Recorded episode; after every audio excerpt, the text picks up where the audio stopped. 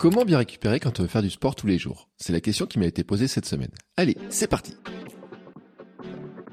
Bonjour, bonjour mes champions et mes champions, c'est Bertrand, bienvenue dans ce nouveau numéro du Conseil. J'espère que vous avez la forme, la patate, l'énergie, que tout va bien pour vous. Tous les samedis, je vous propose un épisode qui est une réponse à une question reçue sur la course, l'entraînement, le mode de vie, le mental, la préparation des objectifs et l'organisation. C'est un groupe d'informations questions-réponses plus long que je propose tous les vendredis dans le Hamster Running Club, la communauté bienveillante autour du podcast, pour vous aider à relever vos défis personnels et devenir champion et championne du monde de votre monde.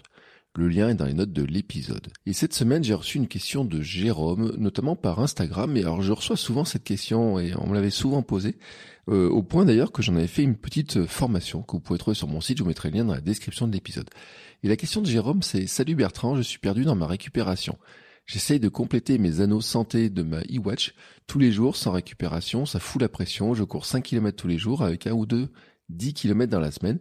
Peux-tu nous faire un podcast sur la récupération? Merci Bertrand. Cool fact a crocodile can't stick out its tongue. Also, you can get health insurance for a month or just under a year in some states. United Healthcare short term insurance plans, underwritten by Golden Rule Insurance Company, offer flexible, budget friendly coverage for you. Learn more at uh1.com. Donc, c'est une question qui est vraiment très intéressante. Elle m'est régulièrement posée parce que je cours tous les jours et ça fait 660 jours que je cours tous les jours.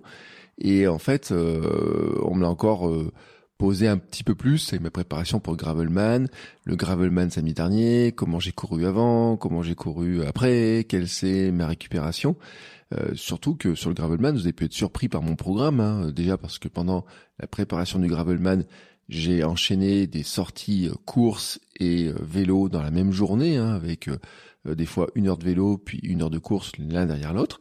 Et ça a un volume qui a pu monter jusqu'à autour de 16 heures d'entraînement dans la semaine.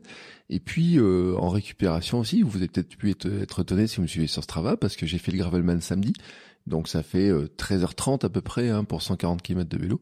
Et puis bah, dimanche, je faisais 7 km de course, j'ai fait 10 km ce lundi et 8,3 km ce mardi de course. Hein. Alors j'ai fait un tout petit peu de vélo, un tout petit peu de vélo pour aller faire un nettoyage du vélo, mais vraiment à la marge, hein, euh, on va dire 13 euh, km je crois l'autre jour.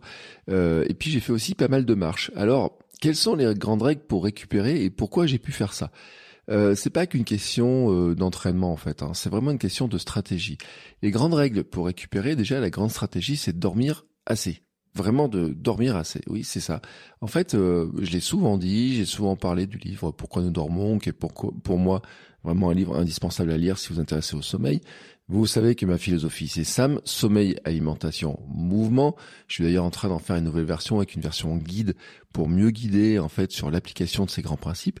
Et la grande règle hein, pour moi, et puis même Kian Jornet l'avait dit quand tu me demandes comment il récupère après une grande course, il dit je mange et je dors. Euh, grosso modo, on est là-dedans hein, en fait. Hein, voilà. Après Gravelman, euh, j'ai fait deux nuits de 8 heures environ, voilà à peu près. Hein, c'est euh, alors la première nuit juste après le Gravelman, j'ai très mal dormi parce que c'est l'excitation du moment, c'est vraiment ouais il, y avait les messages aussi sur Instagram sur WhatsApp dans le Running Club enfin tout ça c'est l'excitation donc j'ai très très mal dormi ça avait fini tard hein, 21h30 après discuter, plier le vélo et tout, euh, j'étais pas couché avant minuit et demi et euh, 5 heures ou 6 heures du matin, j'étais déjà réveillé parce que j'étais dans mes horaires assez habituels. Hein, donc j'avais une nuit assez courte, mais derrière j'ai fait deux nuits, environ 8 heures. Alors pas forcément 8 heures sommeil pile, hein, mais on va dire du 8 heures, 8 heures et demie allongé, vraiment, plus de sieste. Voilà, ça c'est déjà le, grand constat. Et euh, c'est vrai que toute l'année, j'essaye d'avoir un sommeil assez régulier. Euh, dans mon euh, bullet journal qui me sert de tracker de sommeil, je marque que je veux me coucher à 22h et que je me lève à 5h. Quand j'ai besoin de plus, eh ben, je prends un petit peu plus. Alors, c'est pas forcément facile le soir, hein, parce que des fois le soir, il peut y avoir un match de foot, il peut y avoir un film qu'on a envie de regarder. Euh, ces derniers temps, j'ai regardé quelques documentaires, notamment un documentaire par exemple sur euh, une chef cuistot dans euh, les sur une équipe pendant le Tour de France. voilà, des trucs comme ça. Mais après, euh, j'essaye aussi de me faire un peu, de faire attention un petit peu à mes sensations, à comment je, je sens les choses. C'est vrai que moi, vers 21h et quelques, j'ai un gros coup de barre en général, et que ce coup de barre, si j'en profite un petit peu, et ben j'arrive à dormir à 22 heures. Voilà, c'est à peu près la grande règle que je me fixe, c'est de surveiller mes coups de barre, surveiller mes coups de fatigue, etc. Et si vers 21h30 je pique du nez, je vais pas lutter, hein, je vais pas lutter, euh, je vais plutôt prendre un livre et m'endormir euh, sur mon livre. Et ça, c'est, je l'ai encore fait euh, hier soir. bon là, je vous le dis, hein, j'enregistre le mercredi, mais j'ai déjà fait ce mardi soir où je crois avoir lu pas loin de une performance à peu près 10 lignes de, d'un de, mes livres. Euh, le, me suis réveillé ce matin en me disant bah tiens le, j'ai bien avancé aujourd'hui, c'est-à-dire sur mon livre. Voilà, mais bon, c'est plutôt bon signe en fait hein, quand c'est comme ça. Ça veut dire que euh, on est fatigué. Bon, il faut quelques minutes, le sommeil vient, qu'on arrive à le trouver et tout. Euh, c'est euh, c'est vraiment des signes à surveiller. Vous savez, souvent on dit qu'une fois que le sommeil est passé, après on met du temps à le retrouver. Il part un petit peu, puis on met du temps à le retrouver derrière. C'est pour ça qu'il vaut mieux le surveiller un petit peu. La deuxième grande règle donc ensuite c'est de bien manger. Et là vraiment on est toujours sur les mêmes grands principes. C'est d'équilibrer ses apports. Je rappelle toujours la même logique. Hein. Nous sommes faits de ce que nous mangeons finalement et, c'est-à-dire que pour construire le corps que nous avons et qui doit fonctionner tel que nous le voulons, bah, il faut finalement lui apporter les bonnes choses. Hein. C'est, c'est vraiment la logique globale des choses. Donc bien sûr, on parle souvent euh, des protéines, euh, glucides, hein, qui sont vraiment euh, importants. Après un effort, après un effort, de toute façon, faut remonter les stocks. Hein, vous savez, on en a parlé dans les minutes perf, hein, de ces, du rôle des différentes sources. Alors, on n'oublie pas les lipides, mais vraiment d'avoir les grands équilibres entre les, les, les, grandes formes de nutriments. On a parlé aussi des vitamines dans la minute perf de ce lundi. Euh, donc je rappelle l'importance aussi des légumes, qu'ils soient cuits, qu'ils soient crus, des fruits euh, cuits, crus, etc. Pareil et tout, et d'avoir de l'équilibre. Bon, c'est vrai qu'après, sur la partie alimentation, euh, par exemple, derrière le J'ai eu plutôt tendance à manger un tout petit peu moins de légumes et plutôt manger plus euh, type euh, avoir envie plus de riz, de pâtes, de choses comme ça. Faire attention aussi. Moi, j'aime bien tout ce qui est les œufs aussi en source en source de protéines. Euh, ça, j'en ai parlé la semaine dernière. Hein, les stratégies euh, que j'ai sur notamment l'apport en protéines, je vous renvoie au conseil de la semaine dernière où j'ai vraiment parlé de vraiment vraiment précisément de l'apport en protéines et de pourquoi aussi euh, en ce moment euh, je prends des protéines en poudre, de la whey, c'est justement aussi pour arriver justement à cette grande récupération, à mieux récupérer. Mais l'alimentation au global, hein, c'est vraiment un équilibre sur l'année, hein, je le dis, hein, c'est le fameux SAM, euh, c'est le A de SAM. Hein. Euh, vraiment, cette alimentation, c'est de l'avoir le plus équilibré possible tout au long de l'année. Mais moi, je suis pas dans le comptage des calories, je suis plutôt dans l'équilibre, la fameuse assiette 4 quarts dont on a déjà parlé, c'est-à-dire d'avoir la moitié légumes et puis ensuite un quart protéines et puis un quart de, on va dire de, céréales, de riz, de, de choses comme ça. Vraiment, ça c'est le, c'est ma grande logique. Après, je suis pas dans un comptage précis parce que moi je trouve que au bout d'un moment ça nous rend totalement fou. Euh, voilà, mais de temps en temps, c'est vrai que ça fait du bien de compter un petit peu parce qu'on se rend compte qu'on peut avoir quelques déséquilibres ou des choses comme ça. Euh, ce que j'évite aussi, c'est d'avoir de manger trop de sucre le soir. Alors des fois c'est compliqué, des fois il y a des envies de sucre et tout. Euh, j'évite, hein, euh, en fait, de, de, manger trop de sucre le soir parce que ça va gêner le sommeil. Et donc on en revient en fait sur cette logique hein, de récupération, c'est-à-dire que si finalement euh, on prend des trucs qui nous excitent et qui nous empêchent de dormir, et eh ben ça, on dort pas bien, on récupère pas bien, etc. Donc c'est pour ça que Sam c'est vraiment ce grand équilibre en fait qui permet en fait d'aller sur la récupération. L'autre point, bien entendu, c'est l'hydratation eau et eau minérale. Bon là on a parlé aussi d'un minute perfect lore, on a souvent parlé aussi, on a parlé dans un conseil aussi avec Laure un samedi, on avait parlé notamment des euh, l'hydratation, des stratégies qu'on pouvait avoir. Euh, on a parlé aussi des électrolytes sur, euh, pendant les efforts et tout. Ça dépend l'effort. Donc ça, c'est les grandes bases, vraiment les grandes bases. Maintenant, je vais dire aussi un point important, c'est que pour moi, la récupération, c'est d'abord l'effort, en fait. C'est l'effort qui va conditionner la récupération. Et je vais même aller plus loin, c'est que la récupération commence pendant l'effort. Et ça, c'est vraiment un point qui est vraiment important. Une personne que j'ai en coaching d'ailleurs m'a posé la question ce lundi et euh, je lui ai répondu parce qu'il m'a demandé comment il faisait pour récupérer après une sortie vélo. Il m'a dit il était totalement naze le lendemain et tout, il était vraiment fatigué et m'a dit mais comment justement je fais pour récupérer? Et on en a parlé justement euh, de, de, de, de, cet aspect-là, c'est que dès l'effort, en fait, la récupération, elle commence déjà. Alors, pourquoi je parle de ça? Parce qu'en fait, il y a des, éléments dans l'effort qui vont conditionner la récupération. On pense bien sûr à la durée d'effort et à l'intensité. Ça, c'est un premier point qui est vraiment, enfin, durée, intensité, ce sont vraiment les points qui vont conditionner aussi le besoin de récupération qu'on va avoir derrière. Mais en fait, c'est pas les seuls. C'est vraiment pas les seuls. Parce que il y a aussi notre manière de pratiquer, et là, c'est vraiment notre manière de pratiquer, qui va aussi influencer le besoin de récupération. Alors, tout à l'heure, là, juste avant, je parlais de l'hydratation. Le conseil que j'avais donné notamment euh, ce lundi à la personne que j'ai en coaching, c'est de dire, bah, est-ce que pendant ton effort, comment tu t'es nourri, comment tu as bu aussi? Est-ce que tu as assez bu d'eau? Euh, Est-ce que, euh, alors c'est une personne par exemple qui transpire beaucoup, donc on en revient sur la logique des pertes de, minéraux, euh, notamment sur le temps d'effort qu'il avait eu, la transpiration, etc. Ben, est-ce que par exemple il pourrait essayer plus tard, hein, en fait, sur certaines séances, de prendre des électrolytes dans son bidon, de voir un petit peu si ça améliore déjà sur son, son, son ressenti pendant l'effort sur la fin de la sortie qui avait été compliqué pour lui, et si ensuite il se sent mieux dans sa récupération. Euh, c'est aussi l'alimentation. Est-ce que il s'est nourri pendant l'effort ou pas? C'était la question que je lui ai posée, et c'est la question qu'on peut tous se poser en fait. C'est-à-dire que sur des temps d'effort, on va dire quand on fait, euh, quand on part faire euh, euh, une demi-heure, etc., on n'a pas besoin de manger ou quoi que ce soit, on a des réserves et tout. Quand on allonge les séances, quand on fait des séances de plus en plus longues, la question de l'alimentation pendant la sortie va aussi conditionner la récupération, tout simplement parce que si on arrive, euh, si on épuise un petit peu le corps, si on arrive totalement à plat, on aura besoin de plus de récupération, alors que si on arrive alors je dis pas frais comme un gardon, hein, ça dépend la, distance que l'on fait. Mais si on arrive en fait euh, en étant bien, sentant bien, etc., sans épuis, sans sentir ce sentiment d'épuisement et de, de, grande fatigue, bon la récupération sera plus simple. J'ai un souvenir d'une sortie un jour euh, que j'étais sur laquelle j'étais parti. Je m'étais un petit peu raté sur les horaires. J'étais rentré. Il faisait très chaud. J'ai eu très soif et tout.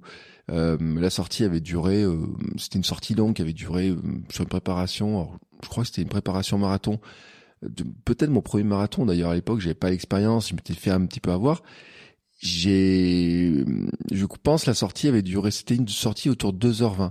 J'étais sorti, j'étais rentré mais totalement exténué, c'est-à-dire que j'avais pas assez à manger, j'avais pas pris assez à boire et tout, en plus il faisait chaud et tout. Je peux dire que la récupération derrière était vraiment euh, importante parce que j'étais complètement cuit. Et puis mentalement aussi on n'est pas bien. C'est à dire qu'il y a une récupération mentale qui est importante.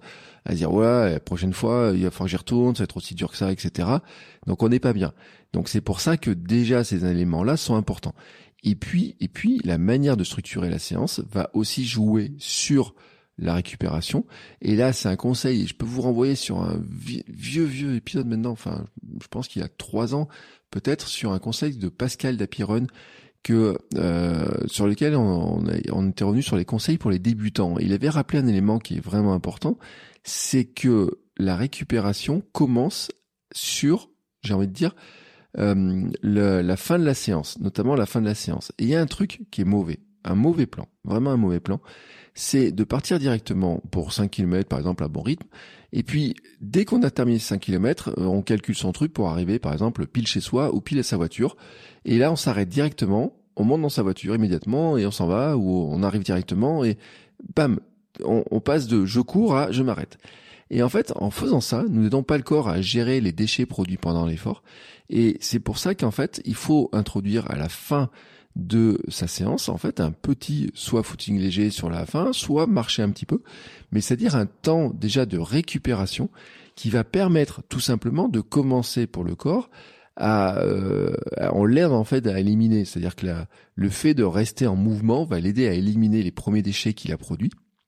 Et en fait, ça permet de récupérer plus facilement. Et ça, c'est quelque chose que vous pouvez tester. C'est-à-dire que l'échauffement au départ, on en parle souvent de l'échauffement, et c'est bien de commencer à s'échauffer. Moi, je pars toujours en marchant. Je commence toujours à marcher euh, quelques centaines de mètres, et puis ensuite je cours doucement, et puis ensuite euh, je peux accélérer. Et à la fin, je me garde toujours un temps pour marcher un petit peu. Je peux vous donner par exemple hier. Hein, euh, donc hier, j'ai fait une séance qui fait 8,3. Euh, j'ai pas alors dans les 8,3 en fait, il y a un temps euh, à la fin, si vous regardez sur Strava, qui sera plus lent. C'est quoi? Bah, C'est qu'en fait, je suis passé chercher mes bouteilles d'eau, je suis allé chercher de l'eau minérale à la source de Vichy Célestin, et donc euh, là j'y suis allé en courant, et puis ensuite j'ai fait le retour en marchant, et dans ce retour en marchant, ça fait environ 5, peut-être un peu plus quand même, on va dire 8 à 10 minutes, peut-être pas 8, ouais, allez, entre 5 et 10 minutes de marche. Ça dépend, euh, je ne me rappelle pas à quelle vitesse je l'ai fait hier, mais en tout cas du, du temps de marche, vraiment. Euh, et généralement, alors je fais soit en petite foulée, alors j'ai fait un début en petite foulée, puis un petit peu à la fin en marche, mais qui soit vraiment un petit temps de récupération, etc., pour vraiment être ce matin euh, en meilleure capacité d'enchaîner et de repartir pour une nouvelle séance. Voilà. Ça, c'est une habitude à prendre et c'est vraiment dès la séance en fait que la récupération commence. Et si je parle de marche d'ailleurs, c'est pour moi un bon régulateur aussi de l'intensité et donc en fait des besoins de récupérer et c'est ça qui est important en fait parce que souvent on se focalise sur la durée, sur la distance. Par exemple, là tu me poses la question Jérôme sur me dit bah j'essaie de courir, je cours 5 km tous les jours et euh, un ou deux fois 10 km dans la semaine. Bon, ça déjà euh, ça veut dire que tu te focalises sur la durée mais en fait, ça me dit pas en fait si la séance elle est intense ou pas. Parce que en fait, 5 km, on peut les faire, euh, j'ai envie de dire, à toute vitesse, on peut les faire très doucement, on peut les faire euh, à vitesse moyenne, on peut faire des alternances de vitesse, etc. Et donc, la distance pour moi, c'est pas seulement un c'est pas un indicateur total en fait de l'intensité et des besoins de récupération qu'il y a derrière. Et on peut, par exemple, moi ça m'arrive souvent en fait, avec euh, l'enchaînement des séances, etc.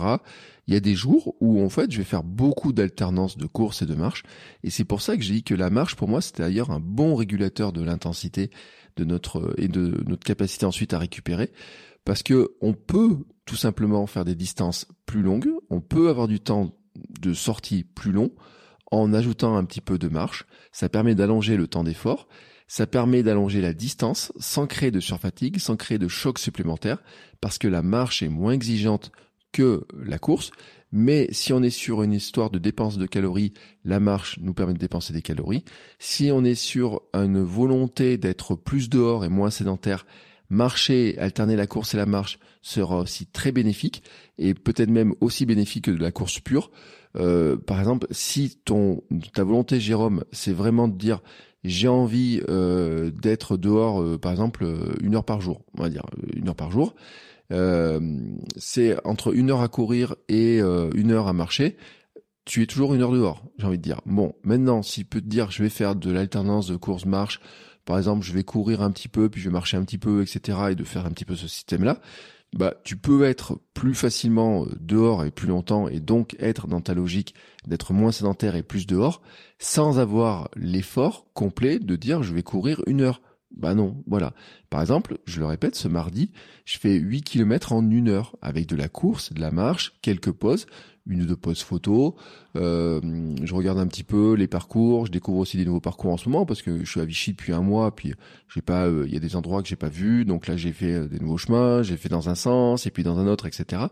Mais mon objectif à moi était rempli parce que mon objectif c'était d'être dehors, c'était de prendre l'air, profiter du soleil. Il avait plus une bonne partie de la journée, là il faisait enfin soleil, donc c'était vraiment de profiter d'être dehors. Euh, donc oui, quand on regarde ma moyenne 8 km en une heure, elle peut paraître faible et souvent d'ailleurs sur les sorties, euh, les trois sorties que je vous ai données là. Euh, 7 km de course le dimanche, j'avais un peu plus de gaz hein, quand même, je dois le dire. 10 km ce lundi, vraiment c'est la tendance course-marche. 8 km euh, ce mardi, c'est la tendance course-marche. Je le dis d'ailleurs, euh, je, je l'ai dit parce qu'à la fin, j'ai même marché en récupération pour aller chercher mon eau, etc. Euh, mais je l'ai fait pendant. En plus, il y avait du vent à un moment donné, donc courir contre le vent, des fois, c'est c'est fatigant, etc. Donc il y a des conditions comme ça le fait de faire ça, en fait, me permet à moi d'être dans mon objectif de bouger, d'être moins sédentaire, d'être plus dehors, de profiter plus de soleil, etc., de créer du mouvement, d'être dans le mouvement. Euh, la marche, hein, on va rentrer ça dans ce qu'on appelle le NIT, c'est-à-dire en fait des activités qui sont considérées comme non sportives et euh, qui pourtant vont permettre de dépenser de la calorie. Donc euh, quand on est dans un objectif de dépense calorique, ça fonctionne. Quand on est dans un objectif aussi d'allonger les distances, ça fonctionne. Euh, j'ai fait des vidéos sur YouTube dans lesquelles je disais qu'en fait, j'ai préparé certains de je les ai préparés en mettant plus de marches dans, ma, dans, dans, dans, mes semaines, tout simplement pour allonger la distance, pour allonger le temps d'effort, etc. Et aussi, par exemple, quand il y a des montées, bah euh, la gestion de la récupération, euh, j'ai envie de dire, se fait aussi avec des montées qui des fois sont marchées plutôt que courues, surtout parce que ça correspond aussi à ce qui va se passer pendant le trail, par exemple. Donc les différentes stratégies, en fait, elles commencent pendant l'effort, en fait, vraiment pendant l'effort et sur la gestion de l'effort. Plus la séance va être intense, plus elle va être et quand je dis intense, hein, c'est vraiment, euh, ça peut être quand on fait de la vitesse, ça peut être aussi si on a des séances longues, etc. Bon bah on aura besoin de plus de récupération. Et donc c'est ça ce mix en fait. Il y a des jours, moi je dis, hein, je ne fais que 10 à 15 minutes. Mon minimum, je le rappelle, c'est de faire un mail, c'est 10 minutes par jour. Bon, souvent je fais plus. Hein, 2, 6, 3 kilomètres. La semaine dernière, j'ai eu des, avant le Gravelman, j'ai eu des sorties autour d'une demi-heure, hein, voilà, dans cette zone-là, donc euh, maximum. Mais j'ai fait des sorties à 2, 2 km 6, autour de 20 minutes, des choses comme ça, dans cette zone-là, un petit peu tranquillou, pépère, j'ai envie de dire. C'est vraiment euh, prendre l'air, profiter un petit peu du, du, du, du, temps et tout, ne pas rester enfermé, ne pas rester assis sur la chaise de bureau, même si j'ai un bureau euh, assis debout, donc je suis une bonne partie du temps euh, debout, notamment pour enregistrer les podcasts. Mais euh, il y a des moments où je suis assis parce que je suis plus à l'aise pour certaines tâches, je suis plus à l'aise assis, pour d'autres je suis plus à l'aise en étant debout. Enfin voilà, donc euh, il y a ce mix là, mais surtout c'est que que je sois assis ou debout chez moi à mon bureau, finalement ça change pas le fait que je suis enfermé à l'intérieur. Donc le besoin d'être dehors, moi je le compense en fait en disant bah il y a des moments où je vais marcher, il y a des journées où je alors il y a y a pas une journée en ce moment où je suis pas en dessous euh, où je fais euh, au moins 20 000 pas, quoi. Au moins 20 000 pas dans ma journée. J'ai des journées à 30 000. Et des fois, en plus, alors je le dis parce que c'est ma montre Coros qui le suit, et dans ma montre, en fait, elle suit pas le vélo. Hein. Donc les activités vélo, en plus, sont pas suivies là-dedans. Et j'ai suivi avec mon compteur et tout, donc j'ai pas le volume en plus de sport et tout. Euh, je sais pas trop comment elle compte euh, les pas et tout quand je roule. Bon, bref, euh, c'est c'est c'est les journées en fait à moins de à moins de 20 000 pas deviennent très rares. Pourquoi? Parce que je fais beaucoup de choses euh, à pied. En plus, je le dis, j'ai pas de voiture, donc euh, euh, la la plupart des petites, toutes les petites courses que je vais aller faire quand je vais aller au marché, quand je vais aller acheter, euh, hier j'ai besoin de faire des petites courses, etc. Euh, j'ai eu besoin d'aller voir deux trois trucs à droite à gauche. Euh, la semaine dernière quand je suis allé récupérer du matériel et tout, je fais tout à pied. Déjà c'est une grande règle, je fais tout à pied. Euh, je vais faire les courses, je vais acheter le pain à pied, etc. Alors bon le pain là il est pas loin pour aller chercher le pain, mais des fois il est un petit peu plus loin. Enfin toute la logique pour moi, c'est déjà de le faire à pied. Euh, c'est déjà aussi pour lutter contre la sédentarité, c'est pour avoir du mouvement, etc. Et ça, on a déjà long, beaucoup parlé. Je vous renvoie à des épisodes de la Minute Perf avec Laure, dans lequel on avait beaucoup parlé de ce sujet-là, et qui, moi, m'avait amené aussi à modifier mon comportement quand je m'étais rendu compte sur euh, la fin d'année dernière, ainsi, j'avais certaines douleurs, vous savez, euh, hernie, sciatique, etc., toutes ces douleurs-là que j'avais. Donc, comment lutter contre? C'était vraiment d'avoir plus de mouvement et dans le plus de mouvement, il y a cette histoire de marche aussi. Voilà. Donc c'est là la grande règle là-dedans. Mais la marche m'en sert aussi comme régulateur en disant j'ai besoin de bouger, je vais courir et marcher, ça va m'allonger ma séance, ça va quand même être un, un temps d'effort, c'est quand même être un temps sur lequel je vais considérer que c'est l'entraînement, mais il n'y a pas que ça, parce qu'après j'ai des règles aussi, et j'ai une grande règle aussi euh, sur la gestion de l'intensité sur la gestion en fait de l'effort, c'est de dire qu'en fait j'ai une à deux séances clés par semaine et c'est soit avec de l'intensité, soit euh, de la distance, soit de la durée, hein, qu'elles sont définies ces, euh, ces séances clés. On va dire c'est même des journées clés, on va dire parce que des fois la journée clé c'est euh, par exemple il y a eu une heure vélo, une heure de course. Une heure de vélo à bon rythme, une heure de course avec des accélérations et tout. Bon, bah là, on va dire que c'est une double, une grosse séance clé en fait. Hein, on va dire une journée clé un petit peu. Le principe en fait, c'est que se dire qu'une sortie longue, c'est une séance clé en fait, parce qu'elle est exigeante. Euh, si vous faites une sortie longue, par exemple, qui fait 1h30, euh, c'est une sortie qui est exigeante parce que déjà, euh, on est sur des temps où déjà on puisse plus dans les réserves. on a besoin d'amener à boire, on a déjà besoin un petit peu de commencer à manger, etc. Euh, c'est aussi mentalement plus long, etc. Enfin voilà, il y a tout un tas de choses. Une sortie longue est une séance clé. Surtout, surtout, surtout, si vous êtes sur de la préparation marathon, préparation d'objectifs, etc. Les sorties longues sont des séances clés parce qu'on travaille les allures, on se met sur les bonnes allures, etc. Donc ça reste des séances clés. Une séance VMA, euh, séance de seuil, tempo aussi, etc. Pour moi, sont des séances clés parce que pour faire une séance de VMA, en fait, bon, déjà elle est exigeante sur le moment, et puis en fait, il faut avoir euh, la disposition mentale, l'énergie, etc. pour euh, vraiment la faire. Et euh, donc ça reste des séances qui sont pour moi des vraiment des séances clés et qui c'est vraiment important. Et puis une sortie de 45 minutes ou une heure en endurance mentale pour moi n'est pas une séance clé. Voilà, c'est un petit peu la distinction entre les deux. Par exemple, sur ma préparation marathon, pour le marathon de Paris, j'avais quatre séances par semaine. Il y avait le mardi, c'était une séance qui faisait 45 euh, minutes, une heure en endurance mentale. C'était vraiment euh, footing, tranquille, etc. Alors que le mercredi, c'était euh, séance de club avec du fractionné. Et donc, ça m'amène sur l'enchaînement, comme ça, qui est, là-dessus. C'est-à-dire qu'en fait, le principe, c'est que une séance clé, donc avec de l'intensité, de la distance, de la durée ou quoi que ce soit, doit être toujours précédé et suivi d'une séance cool. Alors là, moi, je parle dans mes parce que je cours tous les jours, mais ça peut être d'une journée de repos hein, aussi. Hein, se précéder suivi d'une journée de repos. Même si quelqu'un au club m'avait dit, tu sais, le meilleur moyen pour récupérer après les séances du mercredi, c'est de courir le jeudi. à l'époque, je croyais pas en fait. Et je dis ouais, bah écoute, t'as vu ce qu'on s'est mis le mercredi soir à tourner autour de la piste avec les VMA, les séances et tout. Il m'a dit oui, mais tu fais un petit footing le jeudi, tu verras, ça te fait du bien. C'est vrai, c'est vrai qu'après je l'ai testé et c'est vrai que effectivement, maintenant que je cours tous les jours, je me rends compte en fait que après une séance euh, de, de vitesse, VMA, etc. Un jour, le lendemain de faire un petit footing, c'est vraiment euh, déjà c'est, ça paraît vraiment très cool.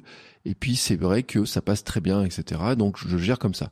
Donc la règle en fait c'est que chaque séance clé doit être précédée et suivie d'une séance cool euh, ou d'une journée de repos si vous êtes vraiment dans cette notion de, de repos.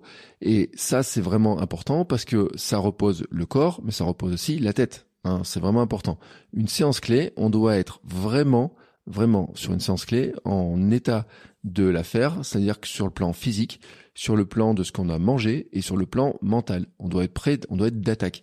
Et ça, on a besoin finalement d'être vraiment de d'avoir, j'ai envie de dire, euh, euh, mis toute l'énergie hein, qu'on a euh, physique et mentale dedans. Donc c'est-à-dire que la veille, c'est plutôt du cool et le lendemain, c'est aussi du cool pour récupérer de l'intensité qu'on a mis dans la séance.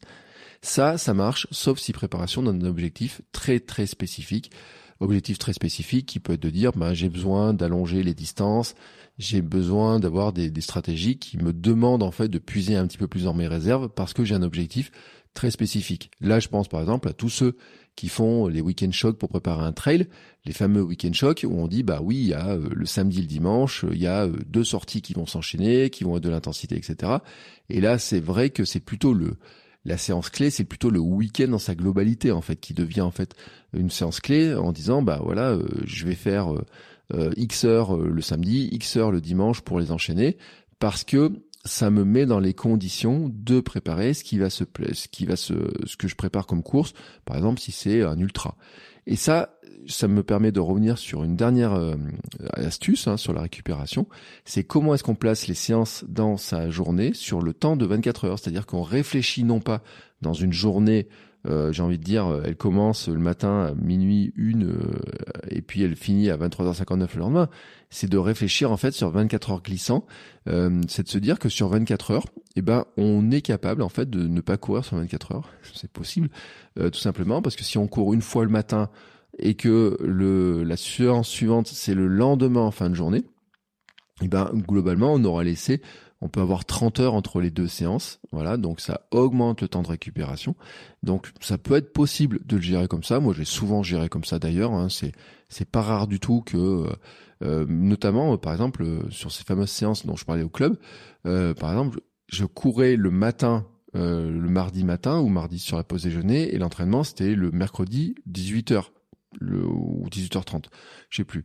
Donc ce qui veut dire que ça laissait, euh, oui, pas loin de 30 heures entre les deux séances, voilà, tout simplement. Donc avant la séance clé, finalement, ça laissait plus de marge, plus de temps. Et euh, Alors après, euh, comme la séance était le soir, c'était plus compliqué de laisser autant de, de, temps de repos, etc. le lendemain. C'est difficile de le faire comme ça. Mais en tout cas, en gestion de cette manière-là, c'est possible de le faire. Et à l'inverse, on peut faire l'inverse en fait. C'est que si on a besoin en fait de de réduire le temps de récupération parce qu'on veut travailler sur de la fatigue et se préparer à quelque chose qui soit plus intense, c'est ce que j'ai fait pour le gravelman notamment. Bah, faire une séance le soir et la suivante le matin permet de rapprocher les efforts et de s'entraîner sur un peu de fatigue dont on a besoin, mais en mettant quand même de la récupération au milieu. Et euh, ce que je veux dire par là, c'est de se dire, ben, je fais, si je fais une bonne, une bonne séance le samedi soir, par exemple, et que j'en fais une autre bonne séance le dimanche matin, euh, elles seront la globalité sera moins fatigante que si je faisais les deux séances en une seule fois, une grosse, grosse, grosse séance, parce que dedans, il y a quand même de la récupération, il y aura du sommeil, etc.